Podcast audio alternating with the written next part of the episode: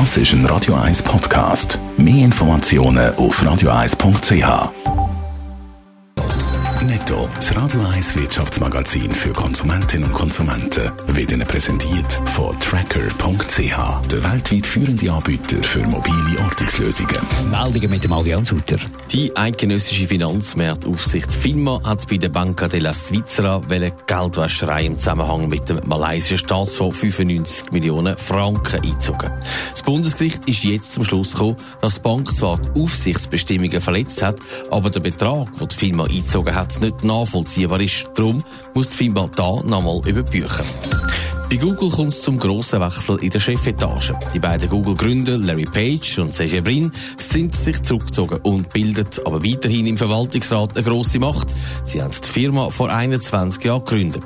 Neu übernimmt der Google-Chef Sundar Pichai auch die Führung vom Mutterkonzern Alphabet.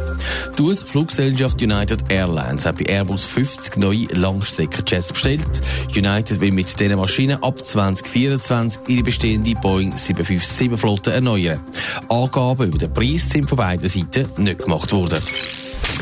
Reden wir über Souvenir. Die einen schicken Karten von der Ferien oder zumindest ein paar lässige Fotos. Andere bringen etwas mit, ein Magnet für den Heia Kühlschrank, was auch immer. Adrian Sutter, wieder andere, die bringen ihre Mitbringsel aus der Ferien gerade aus dem Hotel mit. Es wird nämlich gestohlen, was nicht festgemacht ist. Was kommt denn so alles weg? Gut, da hat es von Bildern und Fernsehgeräten über Haarföhn und Besteck so ziemlich alles dabei. Aber die Studie, die vom Online-Hotel-Guide gemacht wurde, zeigt dann auch gerade, welche Länder was klauen. Also, Schweizer haben es am ersten auf den Haarföhn abgesehen.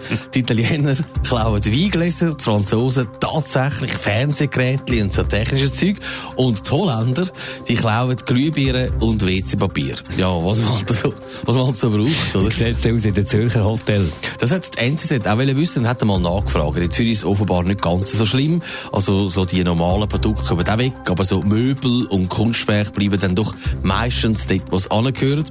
Was auch lustig ist, viele Gäste vergessen ihre Ladegeräte für die Handys daheim und kommen dann ins Hotel, kommen dort eins über und das verschwindet dann natürlich auch. Obwohl, das passiert ja auch im Gegenteiligen, dass die Kunden ihre Ladegeräte neben dem Bett liegen lassen. Aber im Großen und Ganzen sechs in der Zürcher Hotel eher harmlos, was so mitgenommen wird. So Shampoo, Finkli und Seife, die darf man übrigens mitnehmen aber die Frottetücher zum Beispiel, die werden dann in Rechnung gestellt. Genauso wie Bilder und Fernsehgeräte, die man so weit nimmt aus dem Hotel. Hand aufs Herz, Adi. Auch schon etwas mitgehen.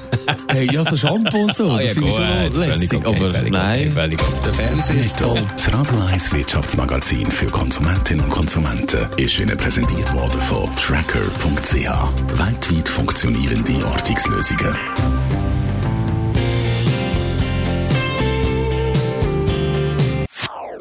Das ist ein Radio 1 Podcast. Mehr Informationen auf radio1.ch.